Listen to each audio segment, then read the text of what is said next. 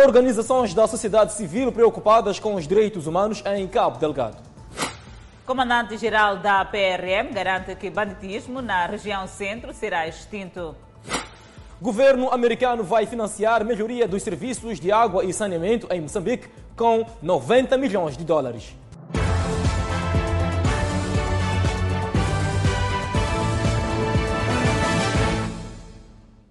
Boa noite, estamos em direto e seguramente em simultâneo com as redes sociais e a Rádio Miramar. O presidente da República, Felipe News, exortou aos oficiais graduados a serem promotores da disciplina e valores patrióticos. News falava na cerimónia de encerramento do 16º curso da Academia de Ciências Policiais.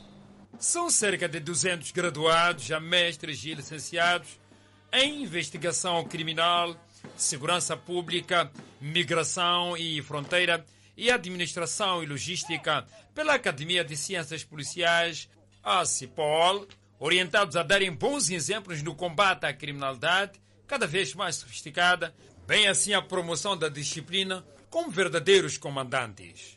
A imagem que carregam ao dizer que se formaram no CIPOL será melhor projetada através da vossa postura perante os desafios que vos serão impostos no dia a dia. Para o Presidente da República, os graduados não devem apenas aumentar o número de oficiais nas diversas áreas, mas devem agregar valores na promoção dos direitos humanos e conhecimento científico. A vossa entrada no campo prático, caros graduados, no campo prático, não deve apenas acrescentar o número de oficialato da Polícia da Migração à investigação criminal. Não, dizer que tenho mais cinco polícias oficiais do que três, prefiro ter um competente. Desafio assumido pelos graduados. Eu já sou membro da polícia há bastante tempo e já venho promovendo efetivamente uma, quer dizer, um, um, um motivo para uma disciplina dentro da instituição. Na ocasião, o News propôs a criação de insígnias em reconhecimento à ação heroica de homens e mulheres, na sua maioria jovens, que sacrificam suas vidas no norte e centro de Moçambique para defender a pátria e devolver a estabilidade no país. Na ocasião, foram igualmente patenteados quatro oficiais da polícia para o cargo de adjunto comissário de polícia. News instou-os a serem faróis dos mais novos. Esperamos, pois, que sejam os faróis destes jovens cumprindo com sucesso as missões que vos serão incumbidas. Os patenteados têm noção da dura tarefa que lhes espera no combate à criminalidade, com destaque para o banditismo no norte e centro de Moçambique, mas dizem estar honrados e prontos. Qualquer missão que formos incumbidos, estamos firmes. Então vou me empenhar para garantir a operacionalização das atividades do setor. Antes da promoção, Antônio Bashir desempenhava as funções de diretor da Ordem no Comando Provincial de Maputo e Luciana Samuel desempenhava as funções de gestora financeira no Comando Geral. E o CDD promove uma mesa redonda para refletir em torno da situação dos direitos humanos na província de Cabo Delgado. A reflexão junto a autoridades governamentais e sociedade civil na cidade de Pemba. A plataforma de diálogo denominada Negócios, Segurança e Direitos Humanos em Cabo Delgado, acontece numa altura em que sobem de tom denúncia de alegados abusos contra civis no conflito que se arrasta desde 2017 nas regiões norte e centro de Cabo Delgado. O recente relator da Amnistia Internacional divulga relatos de decapitação de civis pelos insurgentes e maus tratos a indivíduos suspeitos de pertencer ao grupo dos rebeldes, supostamente protagonizadas pelas Forças de Defesa e Segurança há violação de direitos humanos em Cabo Delgado. E a razão da relevância desta iniciativa é justamente porque há reconhecimento de todas as partes de que há violação de direitos humanos. Aliás, vimos todos nas redes sociais eh, imagens chocantes de uma senhora que foi crivada de balas. Eh, essa situação encontrou é, todo o mundo, de, não só de surpresa, mas chocou todo o mundo. Entretanto, o secretário de Estado na província de Cabo Delgado lamentou o fato de, alegadamente, algumas organizações inverterem o sentido da realidade, imputando às forças de defesa e segurança as ações macabras perpetradas por insurgentes. Para nós, mostra-se contraditório e de nenhum sentido lógico acreditar em informações veiculadas sobre a violação de direitos humanos, atribuindo aos defensores da pátria e do povo os atos criminosos perpetrados por terroristas, ignorando propositadamente os antecedentes. Os ataques armados na província de Cabo Delgado estão a provocar também a destruição do tecido econômico da província. Tal violência já ceifou a vida de mais de, mais de mil pessoas e provocou milhares de refugiados, para além de terem causado a destruição significativa da rede comercial em alguns distritos da zona norte, zona centro e norte da, da província de Cabo Delgado, para além do abandono da agricultura em boa parte do território e também da atividade pesqueira na zona costeira. Esta situação demonstra o quão preocupante é o estado da nossa província, sendo salutar e prioritário falar de segurança como condição para a melhoria do ambiente de negócio e a implementação efetiva dos direitos humanos. Para além de passar em revista a situação dos direitos humanos em Cabo Delgado, o encontro de Pemba discute igualmente benefícios das populações locais aos projetos de exploração de recursos naturais na província. Foi sempre uma questão problemática e hoje é o tempo que a população espera para beneficiar, enquanto as grandes empresas já começaram a beneficiar.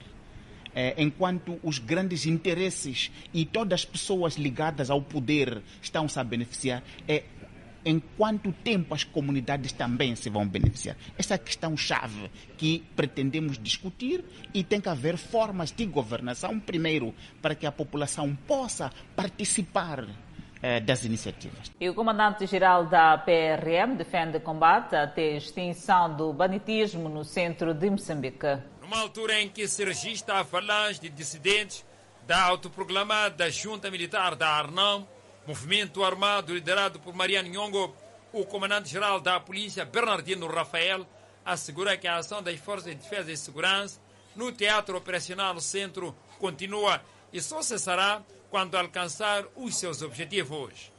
É, é, uma guerra não se acaba com prazos, mas sim é um processo. Então, deixemos que as forças de defesa e segurança trabalhem, tendo em conta que a guerra não tem prazo. A guerra, quando começa, é preciso um processo de consolidação, mesmo conseguindo vitória a seguir, são momentos de consolidação. Portanto, estamos a trabalhar no sentido de conseguirmos os resultados desejados, que é paz e a liberdade à região centro. Rafael disse que as forças de defesa e segurança não estão a incitar perseguição contra a pessoa de Mariano Nhongo, mas leva a cabo uma ação de combate ao banditismo. Quer ser perseguido?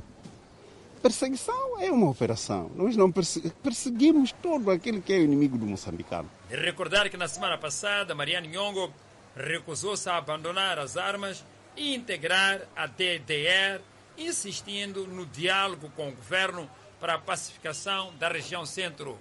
Na ocasião, chamou de traidor André Matsangaíça Júnior, que decidiu aceitar o convite do presidente da República de abandonar as armas e aderir ao processo de desarmamento, desmobilização e reintegração.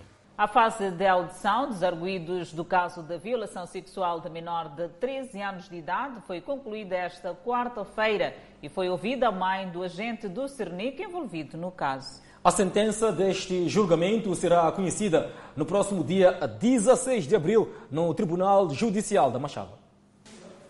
A juíza Nilza Pen ouviu esta quarta-feira a arguída Sandra Cristina, mãe de um dos acusados no caso da violação sexual da menor de 13 anos, ocorrida no dia 12 de setembro do ano passado. A sessão foi igualmente reservada para ouvir o tio da vítima e testemunhas a pedido dos advogados de defesa. No segundo dia do julgamento deste caso foi ouvida a mãe do agente do Cernic, que igualmente é investigadora do Serviço Nacional de Investigação Criminal.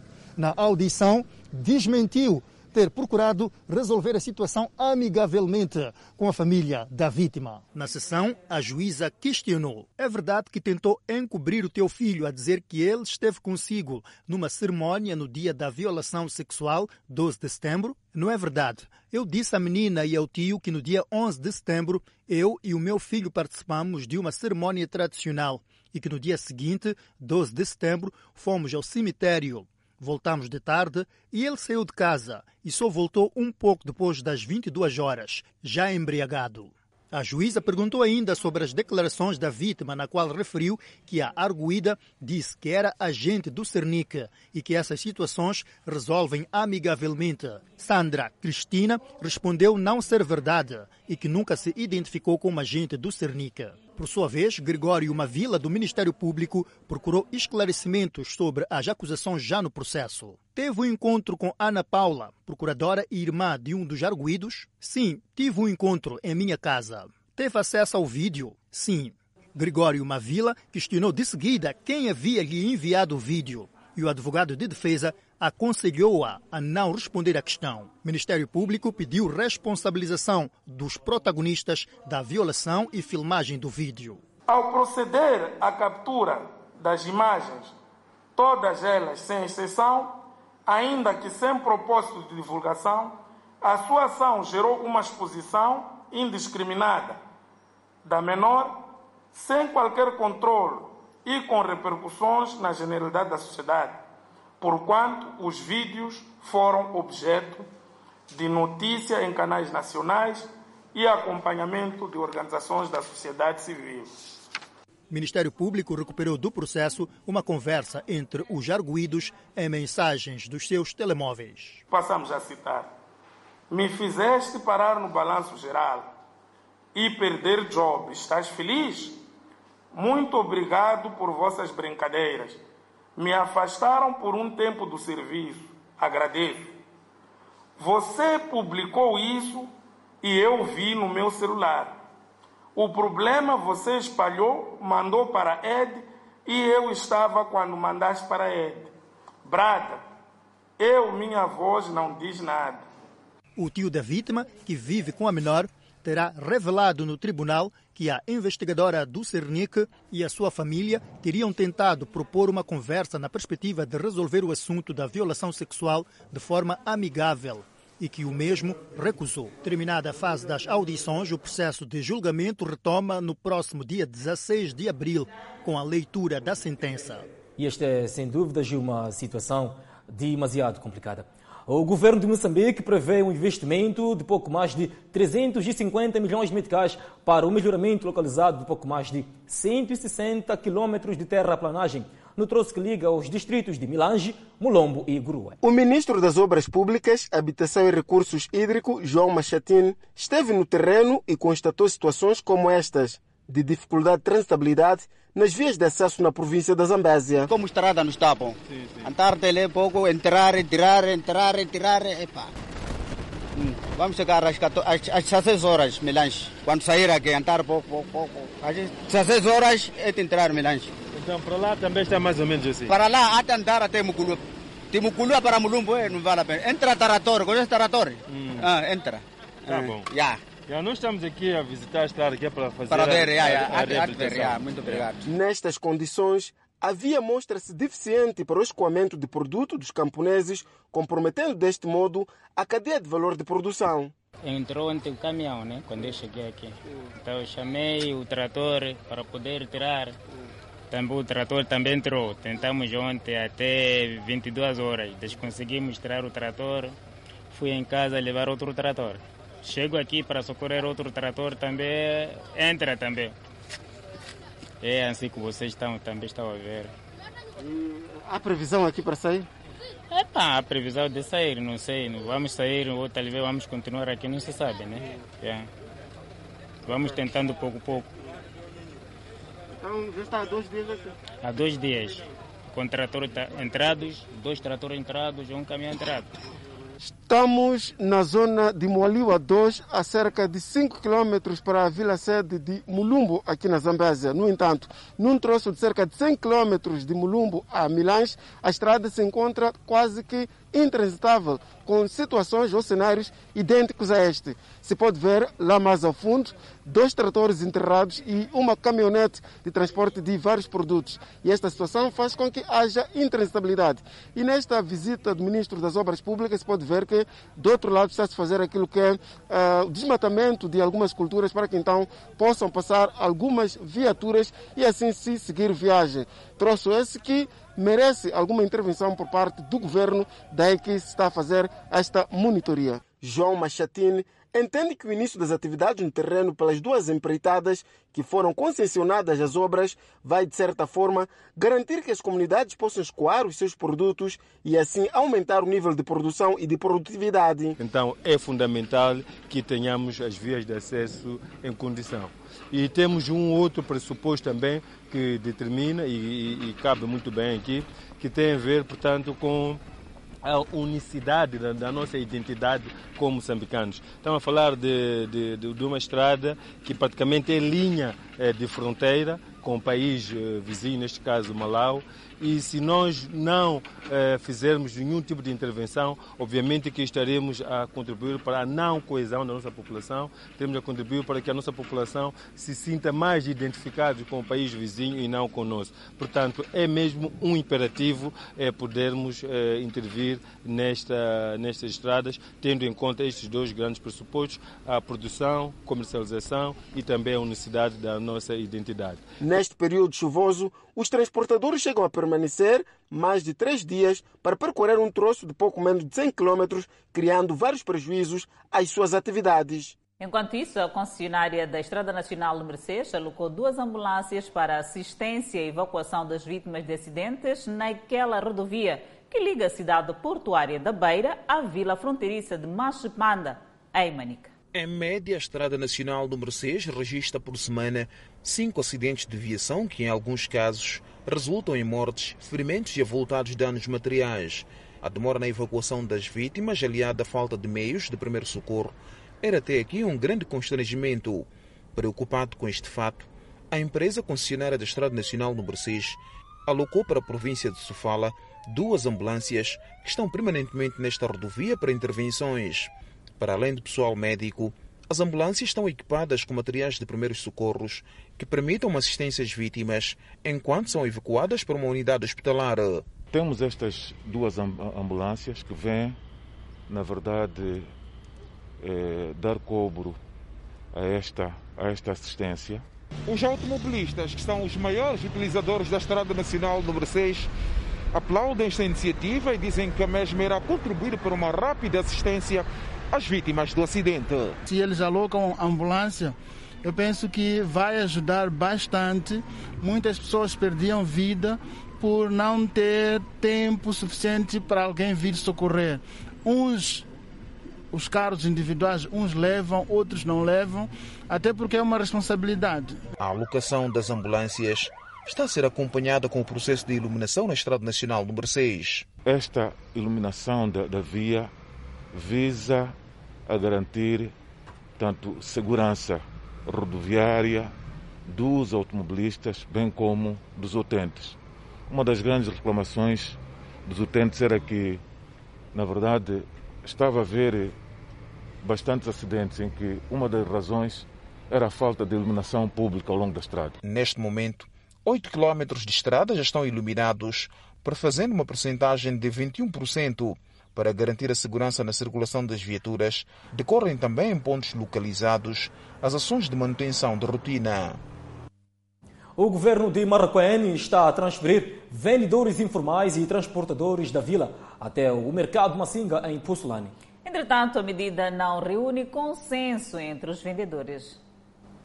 Reorganização dos mercados e feiras agrícolas, uma ação do governo distrital de Marraquena que não encontra consensos na sua implementação. A retirada de vendedores e também da feira agrícola que acontecia neste monumento de Guazametine parece não reunir consenso. Os vendedores dizem que o local onde foi identificado pelo governo de Maracuén é distante e não possui condições. Dona Cecília, mais de cinco anos que vende no monumento Quasametena, não aceita a retirada. O que está acontecendo no nosso mercado é que, de repente, nós estamos a ser expulsos do mercado. Para onde é que vamos, nós não sabemos. Nós nunca vimos uma vila dessas que não tem mercado. Para onde é que vamos, a gente não sabe. A hora é de saída desse espaço para um novo mercado. Manuel, há sete anos, procura arrumar os seus pertences para o novo mercado em Puzulane. Espaço lá é pequeno, não é como aqui. Já temos contentor, assim estamos a tentar para sair, não há maneira. Este é o mercado Massinga, em Puzulane, onde Guilherme e outros devem se dirigir. Quem já chegou e localizou o espaço fala de diversos constrangimentos. É, apesar de, de dificuldades, né? mas tudo aprende-se. Constrangimentos também presenciados pela dona Júlia, já em Puzulane há um ano. Queixa-se da falta de sanitários. É, as condições não são normais. Aqui não temos casa de banhos. Mesmo os clientes estão assim, assim, porque ainda não tem movimento. No entanto, o governo de Marraquena avança que estão a ser criadas condições mínimas para os mais de 400 vendedores a serem transferidos e avança com um projeto de construção do Centro de Interpretação Cultural no Monumento de Guazametene. É um processo que culminou com as comissões criadas por cada classe, no grupo dos ferantes e destes comerciantes deste local daqui do CFN. Uma transferência que inclui também o transporte semicoletivo para o novo terminal de Puzulane. Alguns transportadores já estão preparados. Só daquele momento que pá, esses eu estava aqui no mercado, nós íamos para lá vazio, sem passageiro. Mas agora, como isso estão a ter retirado, vamos ter passageiro. Em Puzulane, alguns vendedores procuram identificar os espaços, enquanto no mercado há algumas bancas abandonadas pelos donos. O governo promete ser implacável para os renitentes.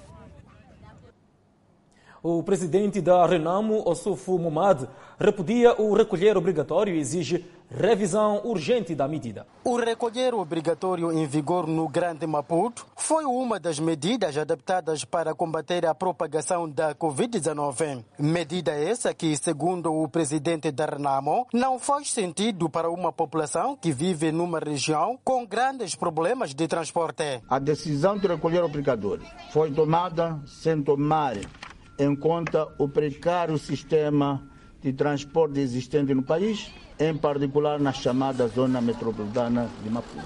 É lamentável que os governantes do nosso país não conheçam a dura realidade que o povo enfrenta para ter acesso ao transporte, mesmo na cidade de Maputo, sobretudo nas horas de ponta. O Sufumomade exige a revisão urgente da medida e fundamenta a sua posição. O recolher obrigatório impostos pelos dois últimos decretos-lei configura estado de sítio previsto no número 1 do artigo 290 da Constituição da República de Moçambique. Como se justifica forçar um cidadão, por exemplo, que trabalha num restaurante, que termina o seu serviço às 20 horas, na cidade de Maputo, mas vive em Boane, a recolher às 21 horas. É nosso entendimento que, em proteção da maioria da população, esta medida deve ser revista. No outro desenvolvimento, o líder do maior partido da oposição no país disse estar satisfeito com a aderência de alguns membros da chamada junta militar liderada pelo Mariano Nhongo no processo do DDR em curso no país. Felizmente, vários integrantes daquele grupo ouviram o nosso apelo e aderiram ao processo de desmobilização, desarmamento e reintegração. É nossa expectativa que os outros integrantes da junta militar sigam o mesmo exemplo, de modo a promovermos juntos a paz efetiva e a reconciliação nacional verdadeira pilares para o desenvolvimento nacional. O presidente da Renamo apela ao cumprimento rigoroso das medidas preventivas da perigosa doença. Apelando mais uma vez o cumprimento, o cumprimento das medidas de prevenção contra a Covid-19, lavando as mãos com água e sabão ou cinza e ou desinfetante com álcool ou gel, usando máscara e respeitando o distanciamento social. A posição do líder da Renamo foi manifestada em conferência de imprensa em Tete, onde se encontra em visita de trabalho. E a participação do empresariado de Cabo Delgado nas oportunidades criadas pela exploração de hidrocarbonetos na bacia do Rovuma ganhou mais impulso com a assinatura de memorando de entendimento entre o Conselho Executivo de Cabo Delgado e a plataforma de conteúdo local.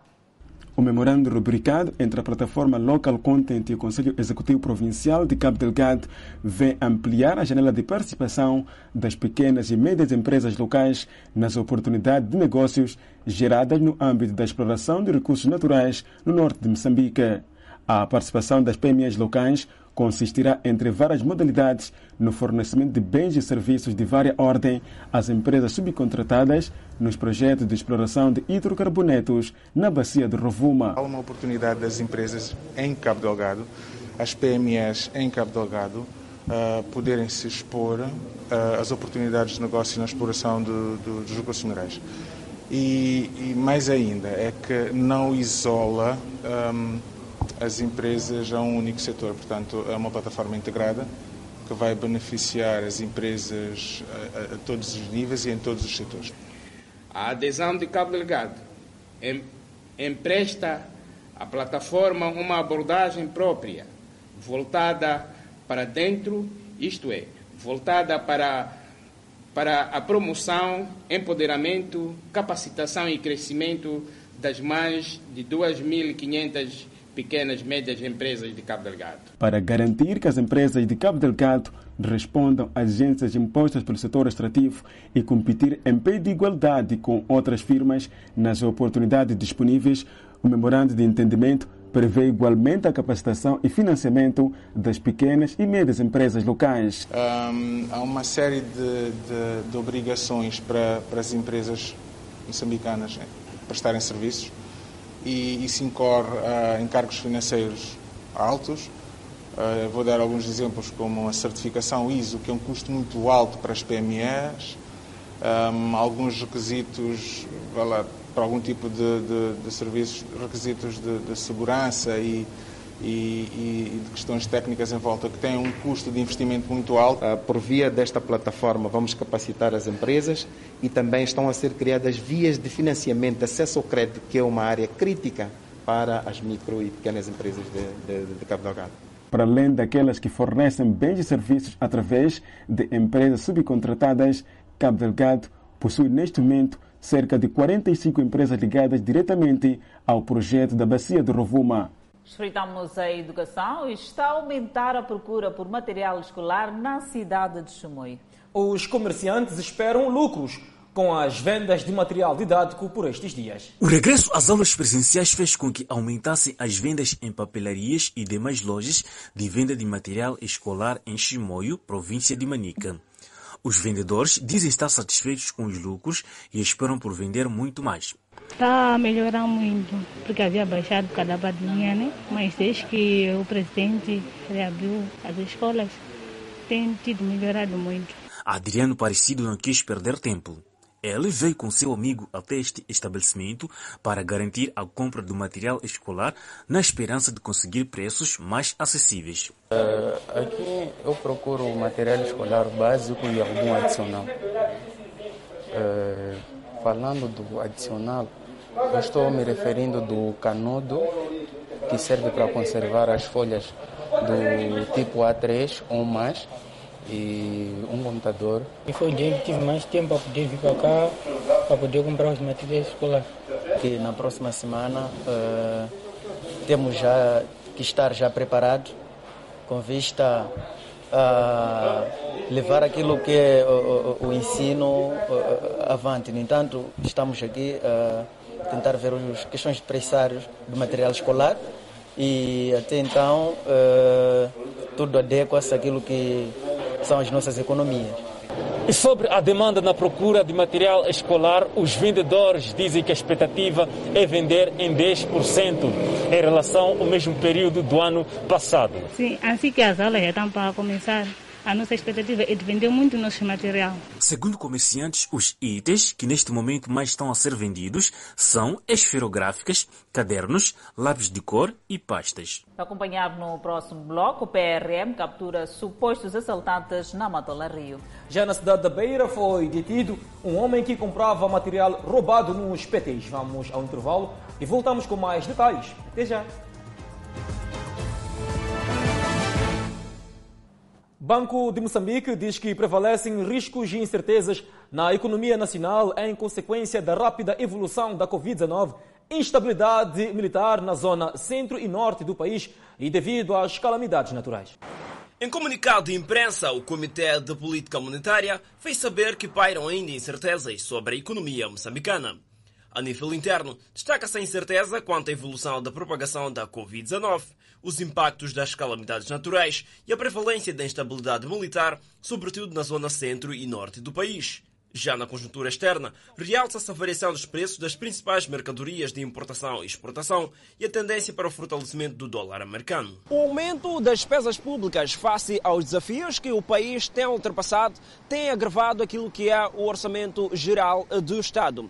Questões como disponibilidade de recursos para o combate à Covid-19 e ainda resposta aos impactos socioeconômicos dos desastres naturais e mais ainda os conflitos armados nas zonas centro e norte do país são algumas que têm agravado este quadro. A pressão cambial está a reduzir substancialmente e o metical aprecia face ao dólar americano.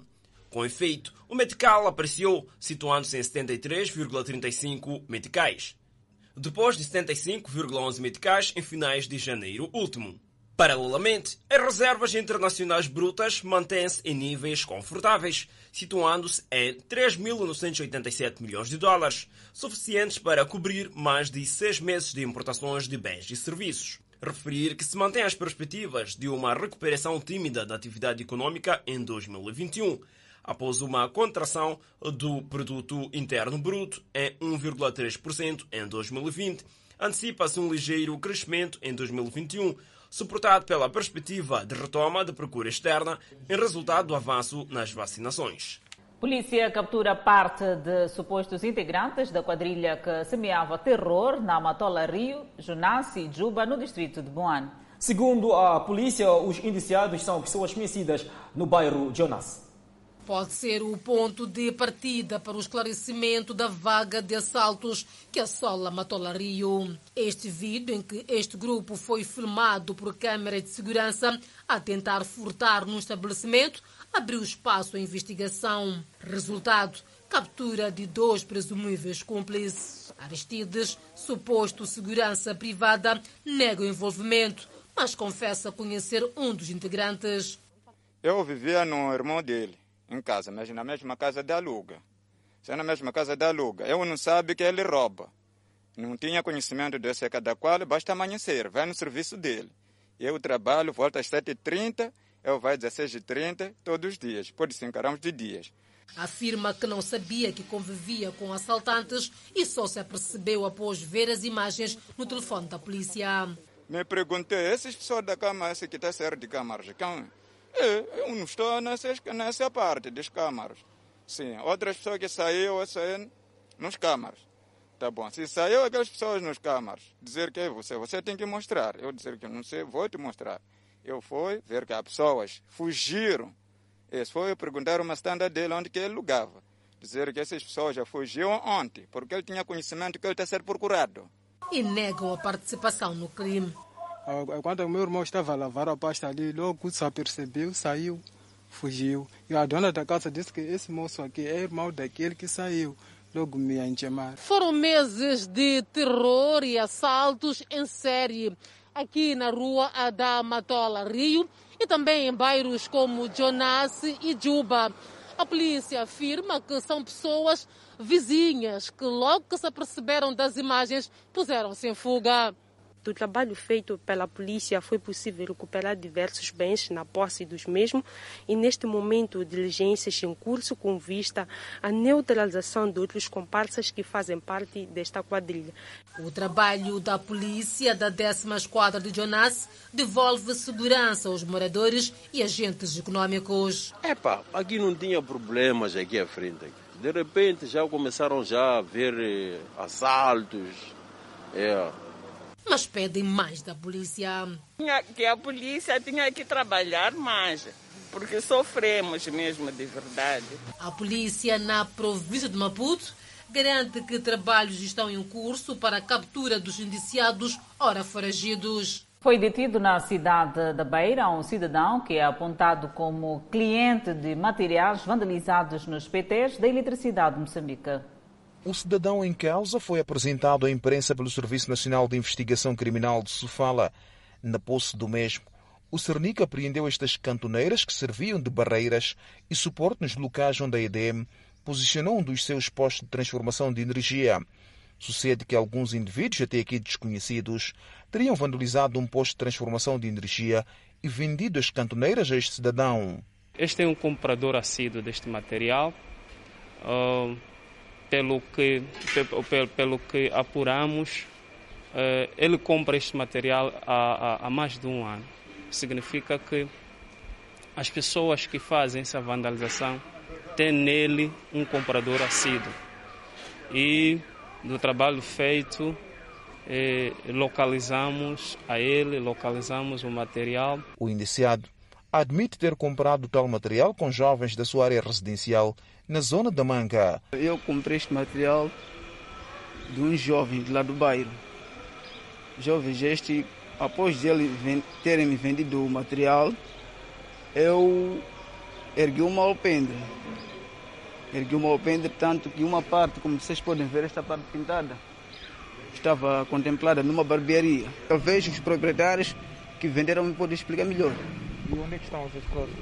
Essas, essas pessoas estão, estão em incerta, mas estão lá no bairro. O porta-voz do Serviço Nacional de Investigação Criminal assegurou que estão em curso trabalhos visando a captura dos outros elementos que dedicam-se à vandalização e venda dos materiais de eletricidade de Moçambique. Uma fonte de eletricidade de Moçambique não quis ser identificada. Disse que só na cidade da Beira, de janeiro até a data, foram vandalizados oito postos de transformação de energia, tendo a empresa somado um prejuízo de mais de 380 mil meticais. Pois é, o crime não compensa. Depois de escalarem dois centros de saúde em menos de um mês, desconhecidos voltam a roubar medicamentos no distrito de Marara, na província central de Tete. Uma roubalheira de medicamentos sem precedentes na província de Tete. O Centro de Saúde de Matambo, no recém-criado distrito de Marara, não só animou as comunidades, mas também aos ladrões de medicamentos. São roubos que acontecem de forma muito estranha e recorrente neste distrito. Só em apenas um mês, os ladrões escalaram três centros de saúde no mesmo distrito, nomeadamente o Centro de Saúde de Marara Centro, MUFA, e desta vez neste centro.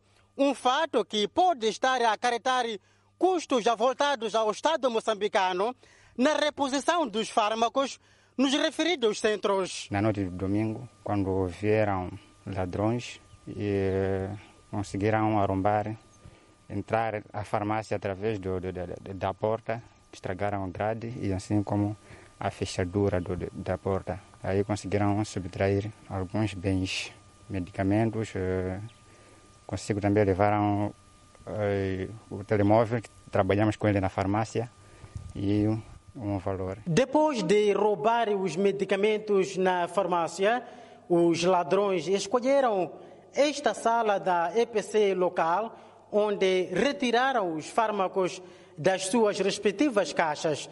De acordo com o diretor do centro, os mesmos roubaram medicamentos mais procurados. Levaram eh, é, amoxicilina em cápsulas, levaram o quartene, que foi a maior quantidade que conseguiram subtrair. A população local lamenta o roubo e diz-se amputada, pois este é o único local onde procuram o tratamento médico.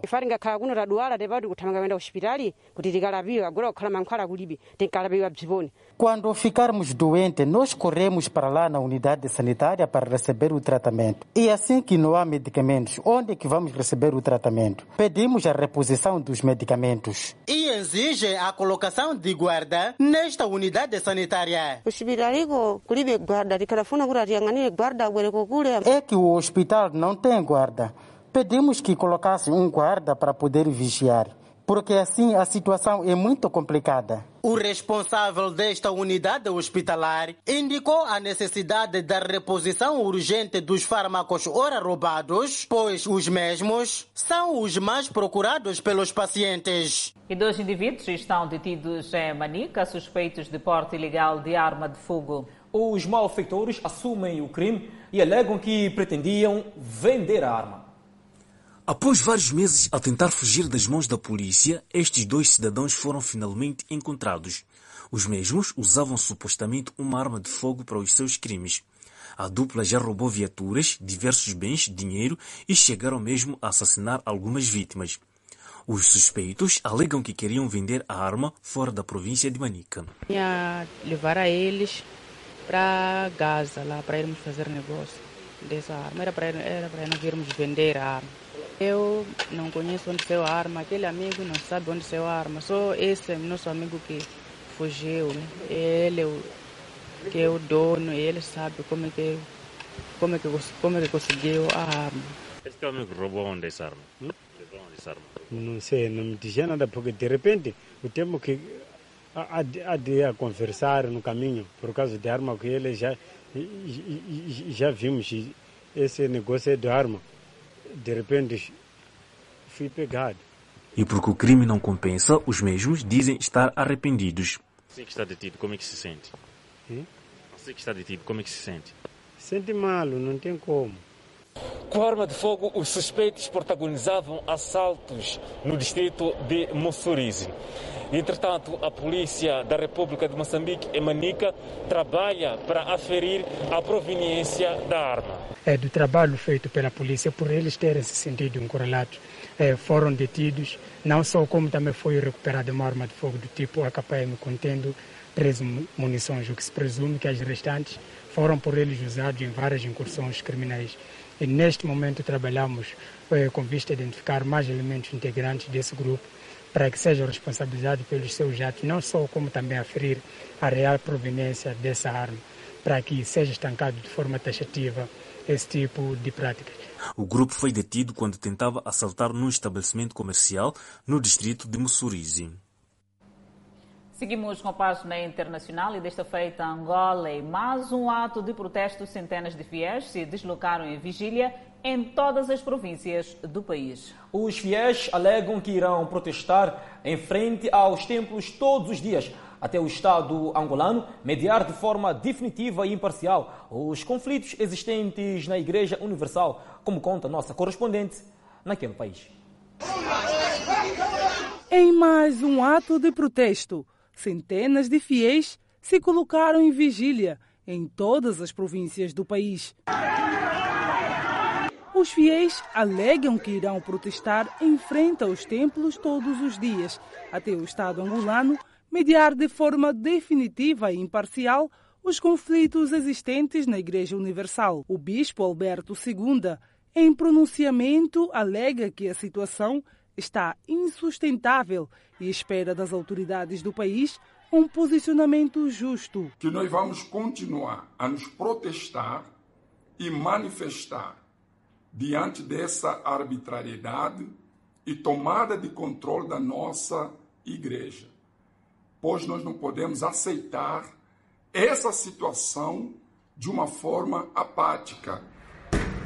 O caso, que se arrasta por mais de um ano, tem tomado contornos com acusações de violência policial. Percebam que esse agente da polícia ataca com purete as pernas das mulheres presentes na manifestação, sem que as mesmas oferecessem qualquer perigo. A polícia disse que a ordem que lhes foi dada é matar o povo que lá estava. Eles disseram, vamos vos matar, morrem. Na medida que eles lançavam gás, eles diziam, morrem, morrem. Que tipo de país é esse? O governo tem que ser imparcial. Nós somos todos angolanos. Homens, mulheres e até crianças, fiéis da Igreja Universal, protestam em frente aos templos contra o pronunciamento do ministro da Cultura em reconhecer os dissidentes como representantes da Igreja em Angola. Os atos praticados ao longo de todo este tempo ferem aquilo que são os princípios da lei na República de Angola. Pois bem, para ver e ouvir no próximo bloco, a empresa norte-americana Moderna começou a testar a vacina contra a Covid-19 em crianças. E Moçambique registra mais 532 recuperados da Covid-19. Notícias a acompanhar logo após o intervalo. Até já. De volta ao Fala Moçambique, o ano letivo 2021 arranca já esta sexta-feira e as autoridades nas zonas de conflito garantem que tudo está nos conformes para as aulas que iniciam já esta segunda-feira à escala nacional. Pinanganga, Muda, Seração e outras regiões do distrito de Gondola, na província de Banica, foram afetadas pelo conflito armado e, por conta disso, algumas escolas fecharam as portas. E a população teve que abandonar as suas zonas, temendo os ataques dos homens armados da junta militar. Passados alguns anos, já há luz verde para o reinício das aulas presenciais que irão arrancar em 11 escolas. Sobre as aulas presenciais nas zonas de conflito armado, o porta-voz do setor de educação ao nível da província de Manica deu a conhecer que tudo está a posto para o arranque das aulas presenciais. Entretanto, alguns pais encarregados de educação já correm para matricular seus filhos. E espera-se que no dia 22 de corrente mês as aulas possam começar naquela região. Mas também de salientar que temos escolas que estão nas zonas de conflito armado. E essas escolas, de acordo com a informação que recebemos dos colegas dos distritos, interagimos com o gestor das escolas. Neste momento, os gestores estão nas escolas a fazer limpeza, por forma a garantir que uh, no dia 22 arranque com as aulas. Tricano disse ainda que as regiões afetadas pelos ataques armados já oferecem segurança. O ambiente está calmo e não há problemas, por isso eles já nos reportaram que estão lá no terreno a fazer essas atividades. A Raquel Mozinho é pai de dois filhos. O mesmo reprova a ideia de que seus filhos voltem a estudar nos locais de conflito armado. É meio complicado, porque não sabemos o futuro daqueles homens que atacavam. Pode acalmar um pouco, mas pode vir a acontecer de novo. Então, é meio complicado. Por mim, se calhar, tentar esperar um pouco a situação, ver mesmo que de verdade a situação está, está calma e para poder avançar com, com as aulas. O mesmo sentimento é partilhado por outros encarregados de educação. Uh, por mim, né? não, a ideia pode não ser boa também, porque as crianças correm risco, né? Sim, as crianças correm risco. Eles podem vir a atacar a qualquer momento, porque uma pessoa quando quer atacar não avisa, né? Até o momento, mais de 1.116 alunos do ensino secundário já se matricularam nas 11 escolas. Moçambique registrou mais 532 recuperados, elevando para 51.376 o cumulativo e tem cumulativamente 3.011 internados. Destes, 165 recebem tratamento nos centros de isolamento. O nosso país tem um cumulativo de 65.197 casos registrados, dos quais 64.881 de transmissão local e 316 importados. Moçambique testou nas últimas 24 horas 1.778 amostras, das quais 268 revelaram-se positivas. Destes, 242 são de nacionalidade moçambicana, 22 estrangeiros e 4 de nacionalidade ainda por identificar resultam de transmissão local. Há registro de mais uma morte e sobe para 733 as vítimas mortais. Moçambique tem 13.084 casos ativos da pandemia viral. Continuamos a olhar já as notícias a nível internacional. A empresa norte-americana Moderna anunciou que começou a testar a sua vacina contra a Covid-19 em milhares de crianças dos 6 meses aos 11 anos de idade. Este é um passo considerado necessário para pôr fim à pandemia do novo coronavírus. Embora as crianças representem uma grande proporção da população, são menos suscetíveis de sofrer casos graves da doença e as crianças mais pequenas são menos suscetíveis de a transmitir. A vacinação de crianças não tem sido, portanto, uma prioridade. Atualmente, a vacina contra a Covid-19 da Pfizer é aprovada para pessoas com 16 anos ou mais e as da Moderna e Johnson Johnson para pessoas com 18 anos ou mais. As três empresas norte-americanas já começaram, em alguns casos, há vários meses, ensaios clínicos para testar as vacinas em adolescentes. A AstraZeneca, por seu lado, está a estudar o efeito da sua vacina em crianças a partir dos 6 anos de idade. A Moderna estima ter 6.750 crianças e bebés em ensaios clínicos nos Estados Unidos e Canadá, que serão seguidas durante 12 meses após a segunda toma do imunizante. O número é menor do que as dezenas de milhares de voluntários para os ensaios em adultos, porque o foco é determinar qual a melhor dosagem para as crianças, dizem os especialistas. O mecanismo da própria vacina, bem como a sua segurança, já foi estudado. Segundo o imunologista Anton Fauci, as crianças norte-americanas com menos de 12 anos muito provavelmente poderão ser vacinadas no início de 2022. Por seu lado, o presidente da Academia Norte-Americana de Pediatria, Lee Savio B, considerou a vacina de crianças de alta prioridade. E no próximo bloco, consumidores insatisfeitos com o fornecimento de água em Nhambane. E por falar em água, o governo dos Estados Unidos estabelece, ou seja, parceria com o Ministério das Obras Públicas. Vamos ao intervalo e voltamos com mais informações. Se ainda não o faz, não deixe de seguir a nossa página no YouTube. Nesta plataforma, a Miramar já tem mais de 200 mil seguidores. Desde já, muito obrigado a todos quantos são subscritores da TV Miramar nesta plataforma digital. Aliás, para seguir esta e outras reportagens, basta para o efeito apontar a câmera do seu telemóvel a este quadrado designado QR Code. É verdade, Clemente, e seguimos com o governo dos Estados Unidos da América, que estabelece parcerias com o Ministério das Obras Públicas, Habitação e Recursos Hídricos, no valor de 90 milhões de dólares. A verba é destinada a programas de água e saneamento. O governo dos Estados Unidos da América e o Ministério das Obras Públicas, Habitação e Recursos Hídricos assinaram um memorando de entendimento para coordenar o investimento de mais de 90 milhões de dólares que os Estados Unidos fornecem atualmente para fortalecer e expandir o acesso aos serviços básicos de água e saneamento em Moçambique. Ao abrigo deste acordo, a Agência dos Estados Unidos para o Desenvolvimento Internacional, USAID, e a Direção Nacional de Serviços de Água e Saneamento do Ministério a colaborar no fortalecimento da governação, financiamento da água, saneamento e higiene, melhorando a gestão dos recursos hídricos e aumentando o acesso sustentável e de água potável segura e sistemas de saneamento em Moçambique.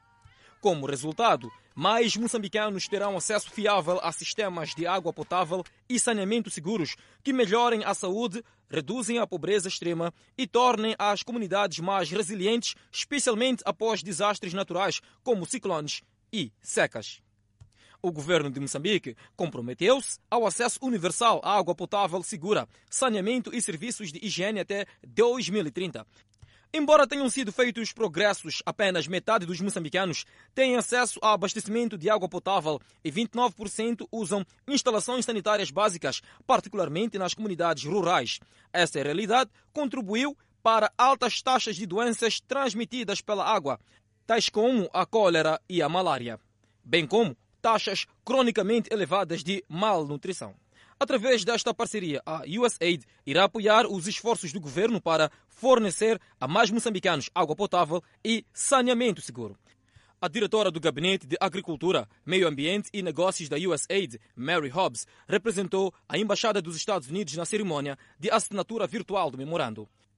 O diretor nacional da Direção Nacional de Serviços de Água e Saneamento, Raul Mutevui, representou o governo de Moçambique. O objetivo da USAID é garantir que indivíduos, comunidades e nações tenham a água de que necessitam para serem saudáveis, prósperos e resilientes, disse Hobbs. Em Moçambique, a USAID pretende alcançar este objetivo através de programas que promovam uma maior utilização e gestão sustentável dos recursos de WASH, particularmente por mulheres e raparigas, e em linha com as estratégias do governo de Moçambique. A Agência dos Estados Unidos para o Desenvolvimento Internacional, USAID, lidera o desenvolvimento internacional e assistência a desastres do governo dos Estados Unidos através de parcerias e investimentos que salvam vidas, reduzem a pobreza, fortalecem a governação democrática e ajudam as pessoas a emergir de crises humanitárias para obter mais informações sobre o trabalho da USAID para promover o desenvolvimento sustentável e o avanço da dignidade humana. Alguns clientes do FIPAC na Machixe estão de costas viradas com a instituição devido ao incumprimento das suas obrigações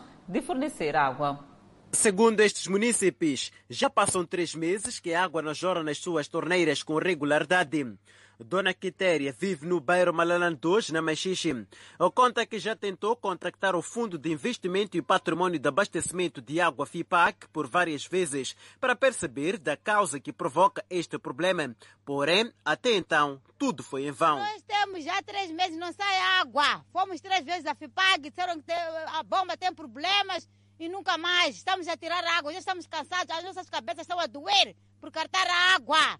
Queremos solução. Pelo menos disseram que havia sair uma vez por semana, nem uma vez por semana a água não sai. Tinham dito que a água ia sair nas sextas-feiras, nem nas sextas-feiras. Nós já temos a três, estamos há três meses a água não sai. Este grupo de residentes se sente injustiçado pelo FIPAG. Diz ter contactado a instituição que há dias teria prometido, mas sem cumprir, fornecer água através de várias alternativas. Então, eles falam que tem uma bomba estragada, ou tem, o sistema não está bom, ou eles dão muitas justificações. Nós já fomos lá, eles disseram que iam trazer um trator de água e até agora nada. Sempre ligamos, eles falam cada coisa. E se não estou em erro, foi antes de ontem, nós ligamos para eles, disseram que iriam trazer um trator de água. Mais tarde, quando vimos que o dia estava a passar sem nada, então eles falaram que não iam trazer mais água e que nós deveríamos esperar até a resolução da situação. Os residentes deste bairro contam que faz tempo que a água não jorra nas suas torneiras. Assim, devem depender de operadores privados, fato que acarreta custos elevados.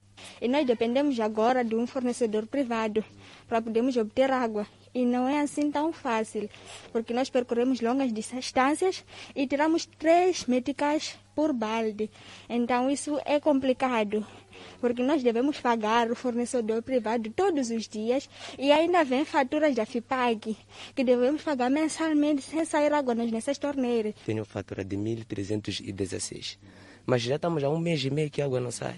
Se não paga, de que tal? É preciso pagar multa? Sim, multa, multa maior mesmo que até promete vir fazer a corte da água. Quer dizer, a corte que nem sei a corte de que é porque a água não sai. Sim. Por semana mais ou menos sai quantas vezes? Nem semana não sai. A nossa equipe de reportagem contactou o FIPAG na Machixe para perceber do problema. Porém, ninguém aceitou se pronunciar, alegando falta de autorização dos seus superiores. Por conta do problema, estas famílias vão percorrendo longas distâncias para conseguir uma lata de água. Convidamos a um breve intervalo, mas antes a previsão para as próximas 24 horas. Norte do país, Pemba 31 de máxima, Lixinga 26 de máxima, Nampula 30 de máxima.